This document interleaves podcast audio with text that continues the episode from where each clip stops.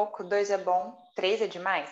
Hoje a gente vai falar sobre o conceito de triangulação. A gente sabe que as tríades né, são, uma relação, são relações super importantes na diferenciação das pessoas e nem sempre, na verdade, elas comparecem de forma positiva. Às vezes trazem muito conflito quando uma díade está em tensão ali com uma terceira pessoa. Eu sou a Amanda Said. E eu sou a Beatriz Schmidt e esse é o Descomplicóloga, esse canal que vai descomplicar o atendimento de casais e famílias. Bom, esse conceito, ele é super importante. Certamente vocês já viram aí na prática de vocês, no dia a dia, na vida de vocês. E aí, por isso a gente resolveu falar sobre triangulações. De cara, a gente já vai pensar aqui que assim que a gente nasce, né, a gente já está na nossa primeira triangulação, né, com as pessoas uhum. que nos geraram. De forma geral, a gente nasce para formar um triângulo, né? E esse triângulo ele é muito importante para o nosso emocional, para a relação com nossos uhum. pais, e a gente vive em relação, e é justamente nessas relações que a gente vai construir a nossa individualidade, principalmente com a nossa família de origem. É, e aí a gente vê, por exemplo, que quando tem é, uma criança, né? Então esse casal deixa de ser uma díade, né? De uma relação absolutamente em corredor e passa a ter uma relação com esse terceiro que chega. E aí isso pode né, funcionar de uma forma super legal e positiva, mas também disfuncional, né? Quer dizer, a gente usa esse termo assim com várias ressalvas, né? Mas é, essa, esse terceiro também pode acabar trazendo algum distanciamento para outras relações, né? Previamente. Então, por exemplo, esse casal pode agora ficar super vinculado a essa criança e ao longo do tempo é, não desenvolve né, um, um, investimento mesmo nessa relação conjugal e aí às vezes quando esse filho né, ou essa filha saem de casa é como se o triângulo fosse rompido né, ali do convívio diário e não sobrasse nada, né, porque o triângulo fez manter aquele sistema, mas não necessariamente é, conseguiu que além do triângulo também tivesse desenvolvido essa relação conjugal. Sim, e aí, se a gente parar para pensar, vários exemplos a gente pode ter de triangulação nesse momento do nascimento do filho ou do início da relação conjugal também. Então, se a gente pensar, também tem um casal que uma das partes pode ficar triangulada com a família de origem e o outro cônjuge perder esse espaço na relação conjugal, isso também é um cenário possível né, de, de existir. E, enfim, a gente sabe que também esse triângulo, né? E a gente está falando mesmo da imagem do triângulo, né? É, ele nem sempre tem uma pessoa nas pontas, né? E se vocês pararem para pensar, essa é uma demanda que vem chegando cada vez mais, né? De, às vezes, o celular tá no relacionamento entre pais e filhos, ou até mesmo na Sim. relação conjugal, né? Essa é uma demanda que vem crescendo. Ou essa terceira ponta também pode ser a relação com o dinheiro, relação com o trabalho. Enfim, é sobre essas relações de triangulação, que nem sempre são positivas, que a gente vai conversar com vocês hoje. É, e aí a gente vai trazer a perspectiva de alguns autores sistêmicos que falam sobre né, essa perspectiva da triangulação, lembrando que esse conceito é um conceito que também está atrelado ao conceito de individuação, né? São processos importantes, como a gente falou, quando a gente nasce, a gente já está vinculado, né? É, muitas vezes a um triângulo, é, mas e a gente tem essa concepção, né, de que precisamos desses laços afetivos seguros, fortes, também para fazer esse processo de diferenciação, né, para dar conta de sair, inclusive, de possíveis é, triângulos emaranhados, né, que a gente chama assim. Então, é, são conceitos que andam juntos, né, que podem se auxiliar aí. Uhum. É, e aí pensando, né, como que essas relações podem ser positivas, essas relações triangulares, né? Tem um ator, um autor que chamou é, o Itaki, que ele diz que justamente essa liberdade da gente conseguir experienciar todas as relações possíveis, né, triangulares, né, todas essas permutações, é uma experiência muito enriquecedora. E, esse, e essa liberdade da gente formar uma equipe, depois da gente né, sair, né, conseguir fazer essa, essa, esse movimento todo, é muito importante para a gente conseguir estabelecer fronteiras sadias. Né? Ele ainda diz que justamente é, é, a necessidade de se separar, de sair de um indivíduo sem se sentir culpado né, da família, ele se separar dessa família, também vem desse processo que a gente consegue desenvolver aí ao longo da vida, né, nessa trajetória. E pode parecer paradoxal, mas é exatamente essa ideia, né? De que se é livre exatamente quando não há uma obrigação de pertencer, assim, né? É, e, e, e, de se juntar, mas ao mesmo tempo a gente precisa ter esse, esse lugar né, de referência, como a gente também já falou quando a gente trouxe o conceito de, é, de individuação, mas na perspectiva disso ser muito mais uma escolha do que uma necessidade, né? Então, quando esse indivíduo dá conta de se sentir pertencente à família, né, por exemplo, é, ainda que não fique emaranhado nela e dependente dela, né? Isso é um sinal positivo de que esse, esse processo de individuação está acontecendo. Exatamente. E na terapia familiar, alguns, vários atores, na, na verdade, trazem essa questão do, do triângulo, né, para demonstrar essas, essas triangulações nas relações com um padrão de hierarquia, de resolução de conflitos, de parentalidade, ou até uma repetição uhum. transgeracional. E, e, e, na verdade, assim, a grande maioria deles trazem uma visão muito negativa dessas relações triangulares. Assim, sempre tem uma perspectiva de que é uma relação que não é tão legal. E aí a gente vai trazer aqui para vocês, para vocês entenderem como que a terapia familiar ela é muito complexa e como existem várias abordagens e percepções diferentes sobre, às vezes, um assunto que pode ser bem parecido, né? Então, por exemplo, a Virginia Satie, ela diz que todos os membros de uma triangulação têm medo de serem deixados do lado de fora. Então, sempre tem pelo menos um ali que está com medo de ser deixado de fora daquela relação. Então, esse triângulo pai, mãe e filho, ela fala desse jeito, que pode ser um triângulo familiar funcional, quando os pais têm um relacionamento bom entre com os filhos e que fornece segurança, fornece afeto e ao mesmo tempo consegue preservar essa relação conjugal. Então isso seria um triângulo funcional. E por outro lado, ela diz que seria um triângulo familiar disfuncional quando o casal não está bem e os filhos são colocados numa, no meio da relação deles, né, para fazer alianças com esses pais. Então é uma visão Exato. boa e ruim também.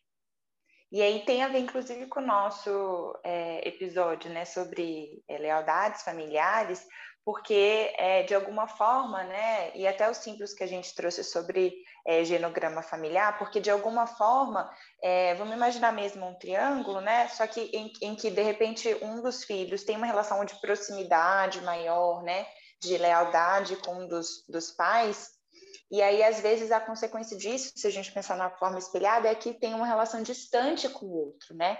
E entre o casal, às vezes, é uma relação de conflito. Então, realmente, essa criança, o adolescente, enfim, fica ali no meio, né? E isso seria disfuncional nesse sentido. É, porque não há uma preservação das outras relações do corredor, né? Do filho com a mãe, do filho com o pai e do pai com a mãe, enquanto um casal, né? Não só no, no papel parental. É. Aí, por outro lado, também, o Bowen, que é, ele foi inclusive um dos pioneiros no desenvolvimento desse conceito da triangulação, e ele, ele, ele começou a estudar justamente por essa tríade também. Pai, primeiro era mãe e filho, depois ele foi estudar nessa tríade pai, mãe e filho. E aí ele chega a uma conclusão, inclusive, que há essa a relação que envolve três pessoas é a unidade menos estável de um sistema. É justamente nessa perspectiva de que é, pode ser conflituosa e, e ela pode, pode trazer vários prejuízos para o filho envolvido com os pais e por aí vai. É, aí tem uma outra perspectiva do Jay Haller, por exemplo, que traz o conceito de triângulos perversos, porque traz essa dimensão quase como, né, é, é, não, como se não houvesse alternativa mesmo, né, de que sempre haveria essa tensão, né, e sempre uma das pessoas geraria um, uma espécie de conflito um prejuízo na aliança de outras duas pessoas, né, e que também sempre seria um, um triângulo intergeracional, então haveria pelo menos é, duas pessoas de uma mesma geração e uma terceira de uma relação seguinte, né, assim, para cima ou para baixo, né, é, porque também pode ter é, triangulação não só com filhos, que a gente está dando esse exemplo clássico, mas às vezes sogro, sogra, né? É, até um irmão de um dos dois, ou como você estava dizendo, de, uma, de, um, de um sistema é, fora da família, né, do trabalho e tal, mas normalmente tem essa dimensão de ter mais de uma, de uma idade mesmo, né, de uma, de uma geração. E aí lembrando de que com isso, né, o fato de ser intergeracional também traz toda a bagagem que as gerações vão acumulando. Então, é por isso que é uma coisa é, complexa, né? E é um, é, um, é, um, é um, a gente pode falar, né, de, de ser uma dimensão menor, de um sistema menor dentro do sistema familiar, que traz essa instabilidade exatamente por ter é, esse potencial de conflito, de aliança, né, de é, repercussão, né, de repetição dos padrões.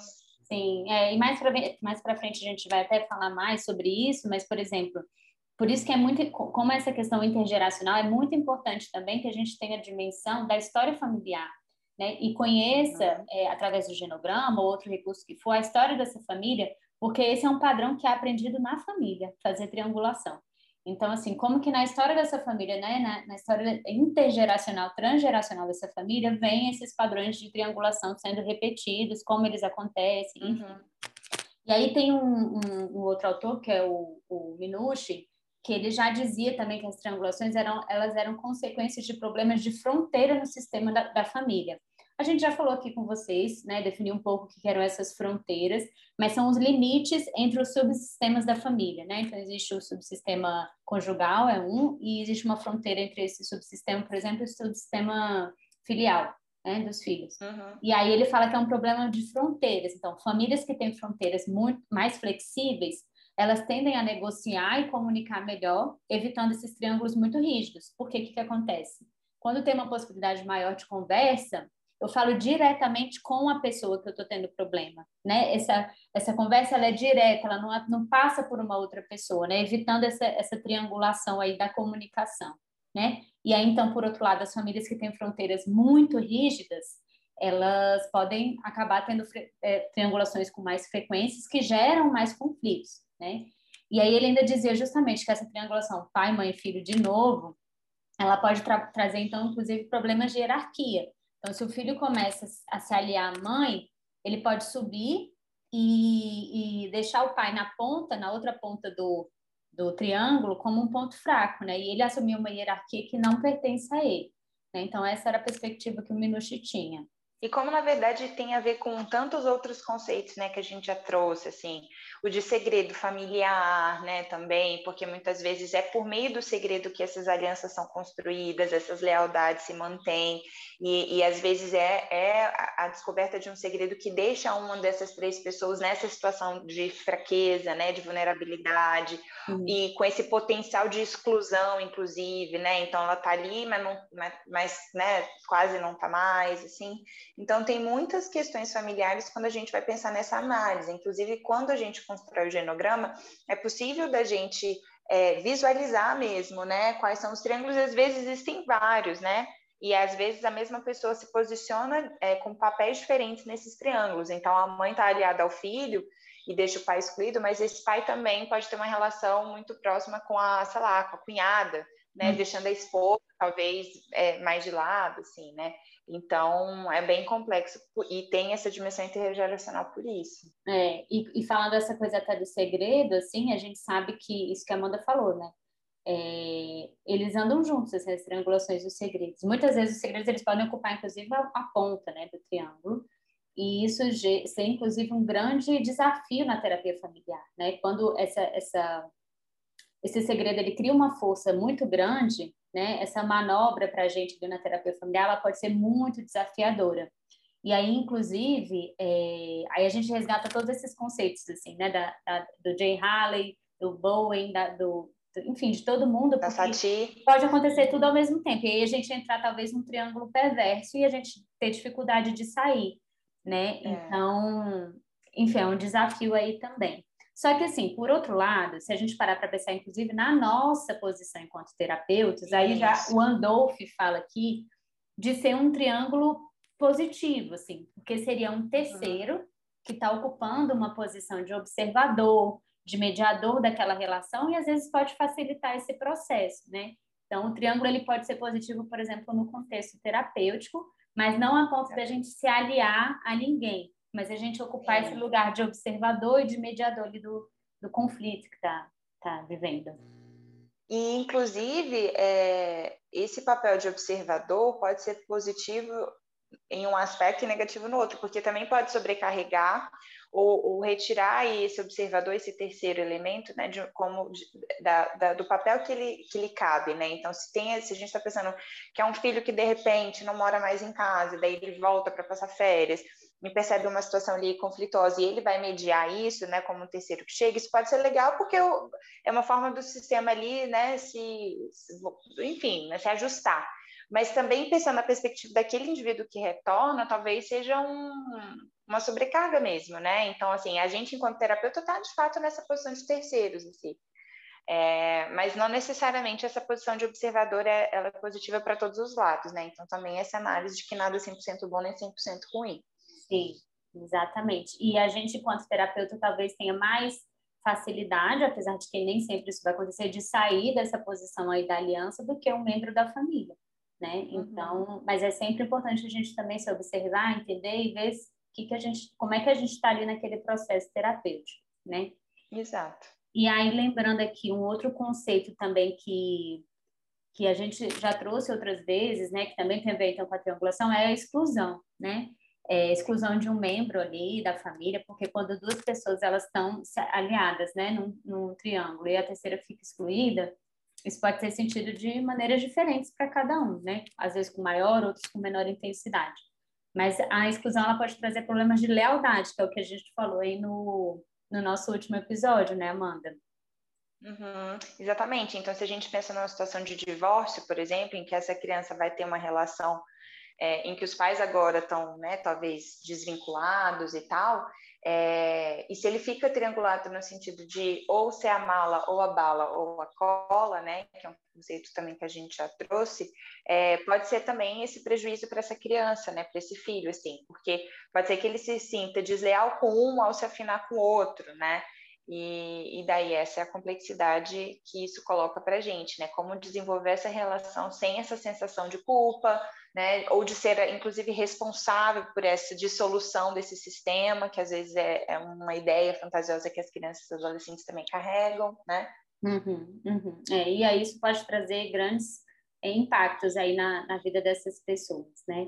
É, e aí é, é justamente isso, assim, uma das coisas que vai moldar também a forma de viver dessas pessoas é justamente a capacidade de entrar e sair das triangulações e perceber Sim. que está triangulado, né? Então, por exemplo, tem famílias que a triangulação é uma forma de viver e acaba até perdendo a noção dessa formação dos triângulos e os impactos que tem. Isso é um prejuízo grande, assim, né, para as famílias. É, e por isso que acontece, assim, eu, eu fiquei pensando em vários casos, assim, que me vieram na cabeça depois, de muitas vezes no consultório a gente se deparar com pessoas que estão trianguladas o tempo inteiro em qualquer relação, com amigos, no trabalho, e aí elas vivem constantes conflitos relacionais, né? E aí essa forma de viver, de fato, foi um padrão que foi adquirido na família, né? Porque foi, é como a gente vem falando, isso é aprendido na família e acabou generalizando para as outras relações, né? Então, exatamente. Certamente, se vocês pararem para pensar isso, vocês vão lembrar de pessoas que têm essa dificuldade aí de fazer essas relações. E é por isso que é um conceito que vai para além dos terapeutas né, conjugais e familiares, assim, porque existem muitos relatos, né? Às vezes é o chefe, é o colega, né, do, do, da mesma hierarquia do trabalho, daí essa pessoa fica no meio, no meio, ela nem é chefe, assim, né? Ou coisa de vizinho, né? Enfim, tem muitas possibilidades aí para a gente pensar e, e olhar para isso como realmente uma atenção que merece é, a tomada de consciência mesmo, assim, né? Uma avaliação mais profunda. É. E é isso, né? Uma família que consegue viver com essas, essas triangulações, né? Mas sem insegurança, sem conflito, ela facilita também que esse aprendizado é, extrapole a, a, o sistema familiar. Então, da mesma forma como é, pode ser no sentido de, da pessoa preservar esses padrões triangulados para outras relações, ela também pode aprender a entrar e sair disso em qualquer outro sistema que não familiar, né? A ter pertencimento e independência independência ao mesmo tempo, né? E autonomia ao mesmo tempo. Sim, exatamente. Bom, é, vamos pensar um pouquinho, então, assim, até no manejo, assim, né? A gente está falando disso o tempo todo, como essa questão da triangulação ela pode ser prejudicial. Então, vamos pensar, vocês acham que é possível o paciente, família, qualquer um de nós não triangular para a gente nem correr o risco? Não, não existe isso, né? É. Mas todo, a gente está triangulando o tempo inteiro, isso faz parte da nossa vida, faz parte das nossas relações. Mas aqui a grande questão é a, essa possibilidade da gente perceber e decidir o destino dessa triangulação que a gente está fazendo, né? E a gente ajudar as famílias, nossos, né, que a gente atende, ou então os pacientes, até no individual mesmo, a perceber, se dar conta, tomar consciência disso que está acontecendo e que rumo essa história toda está levando. Então, um exercício às vezes que a gente faz, né, é ali no, no contexto de atendimento, é quando uma, uma das pessoas do casal vai falar para a gente sobre a pessoa que está do lado dela, né? E aí, ao invés de falar da pessoa, a gente faz um estímulo para que ela fale com a pessoa, né? Para que tire a gente realmente desse circuito de conversa e se dirija à pessoa, até porque isso vai ser o que a gente espera que aconteça fora ali do contexto terapêutico, não que eles só falem um do outro e sobre o outro quando a gente estiver participando. Então, esse é um exercício da gente é, fortalecer essas relações né, mais de dia, de, de corredor, e tentar é, estimulá-los ali a ver como é que isso pode acontecer fora dali. Né? Então, esse é um dos exercícios. É. E essa questão da comunicação ela é um ponto muito chave nessa coisa da triangulação, porque também não falar, né, não comunicar e guardar é, é essa informação que está chegando também pode gerar, gerar uma sobrecarga emocional para quem está recebendo. Então, vamos supor uma família que tenha, sei lá, dois filhos, e um filho fica falando com a mãe o tempo inteiro mal do irmão. Né? E a mãe fica ali com aquela informação, sem falar com o outro filho, né? Mas fica ali guardando aquela, aquela informação e tendo um desconforto ali, né, com a situação. Uhum. É, então, uma forma dela conseguir também, dessa, dessa família, até de ensinar a não triangular, é incentivar que seja fala diretamente com o irmão, por exemplo, né? Então, isso a gente pode fazer no contexto terapêutico também, né? Incentivar que os pais falam, fala fala para ele falar direto com, com o irmão, né, sobre o incômodo que ele tem. Isso ajuda a ensinar a não triangular já dentro da própria família. Isso, e é claro que né, sempre vai ter alguma situação que é, é, enfim, vai precisar dessa demanda, dessa intervenção desse terceiro, né? A terapia é um delas. Estou pensando em exemplos, às vezes, escolares, em que, né, para um conflito ali entre dois alunos, talvez precise da professora, ou até entre a professora e o aluno, precisa de um coordenador, né? Mas o tanto que poderia ser, né, assim, ser positivo para a gente, enquanto sociedade, se a gente fizesse esse desenvolvimento pessoa a pessoa, né? Que eu acho que é um próximo exercício, assim, né? uma própria uma próxima forma da gente pensar e aí, né, como fazer, que é a gente estimular a construção desses vínculos, né, e dessas comunicações diretamente com quem a gente tem interesse, assim, né? E é, claro que em algumas situações não será possível, né, ou, ou, é, ou, será importante ter uma testemunha de fato externa, mas a gente fortalecer a capacidade, a autonomia de cada né, indivíduo de se sentir seguro e confiante o suficiente para falar com a pessoa diretamente, talvez desviaria e evitaria diversas questões, né, e conflitos, assim, societários mesmo, né, que eu estou imaginando. Mas a gente pode fazer esse exercício ali no microsistema que é a família, isso já ser de bom tamanho. Sim, já é muito. É, e aí, pensando também, então, é, no manejo do segredo, né, nessa questão da triangulação em terapia, né, tem uma autora, que é a Senete Severny, que ela diz que a gente precisa observar o segredo sempre de uma maneira processual e sempre nos questionando e nos fazendo algumas perguntas. Né? Ela traz três especificamente, que eu acho que podem ajudar também vocês a entenderem como que vocês estão né, é, ali naquele processo. Ajudando ou é, não, né? Ou não. Então, a primeira pergunta que ela faz, ela, o que se guarda, né? O segredo em si, o que, que é o conteúdo daquele segredo que pode estar no vértice aí de um do, do, do triângulo, né? Por quê? Né? A serviço do que está esse segredo, né? É, por que, que esse, esse segredo está sendo guardado, né? É, qual, qual, é a função? qual é a função dele, exatamente. E a última é como que esse segredo ele se mantém, né? Então, qual é o tipo de comunicação que se tem nessa família? Quais são as regras estabelecidas, os valores, enfim. Tudo isso pode ajudar, né? Responder esses questionamentos todos podem ajudar a gente é, em relação à família mesmo, para a gente também ter é, intervenções mais é, concretas com eles e também, enquanto terapeuta, é importante para a gente ter clareza do quanto que a gente está ajudando a família ou a gente também está se protegendo e acabando também se envolvendo ali no segredo, porque corre o risco disso acontecer. E aí é que é importante também a gente tentar fazer supervisões, a gente já falou várias, várias vezes, né? Ou intervisões, para ajudar também a gente ter clareza do tanto que a gente está ali envolvido naquele segredo daquela família, naquela questão que está tão difícil de avançar, né? Eu, fiquei pensando assim que um exemplo é, bem claro que tem de quando a gente está muito preso em alguma coisa também é quando, por exemplo, a família ou a pessoa, ela fala assim, a gente sempre volta nesse assunto. Quando tem essa história, a gente sempre volta nesse assunto, tem alguma coisa ali que está tá agarrada. Esse assunto. Tem alguma coisa que está agarrada ali. Ou é a gente com a família, ou é a família. Então, assim, vamos se atentar para isso. Assim, por que, que a gente sempre volta nesse assunto? Será que não tem um segredo que está ali, que está amarrando e dificultando o processo de se desenvolver, né? Uhum. É, e eu acho que como forma da gente pensar uma conclusão, assim, né, desse início de discussão sobre triangulação, é a gente lembrar que cada família é única, né? Isso faz com que a gente resgate as dimensões né, intergeracionais e lembrar de todo esse histórico, desse processo de aprendizagem, né, de, de é, padrão mesmo relacional, mas também a gente entender que cada um vai ter diferentes processos, diferentes recursos, diferentes possibilidades, né, diferentes também desafios, assim, e que aí não é para a gente também entender esse triângulo como uma receitinha, que é só a gente identificar e que toda a família vai ter, porque a forma como cada um vai viver isso também vai mudar, Uhum. E aí a forma, né, essa mudança vai dizer, inclusive, da, de ser positivo ou não, de um dado momento isso ser legal e daqui a meses a mesma situação se torna, né, é, com prejuízos, enfim. Então a gente também lembrar que, embora seja um conceito que possivelmente é coringa, né, mas também dessa lembrar dessa individualidade no, em cada sistema familiar. Sim. Depois, se vocês quiserem também, a gente pode trazer, eventualmente, mais especificamente, as triangulações em, em, em determinadas relações. Então, do casal, dos, com os filhos, com os avós, enfim. E aí, talvez ficar isso mais claro. Essa com os avós é ótima, né? Assim, às vezes dá muito conflito mesmo, né? Muito, muito.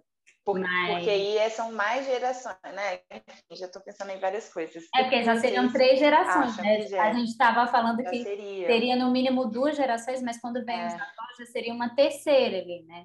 É. Então fica bem complexo. Porque aí também essa, essa geração do meio, né? Ela, quer dizer, cada um executa, desempenha mais de um papel, né? Então, ao mesmo tempo que essa mãe, ela é mãe, ela também é filha daquela avó, né? Enfim, e aí isso vai complexificando.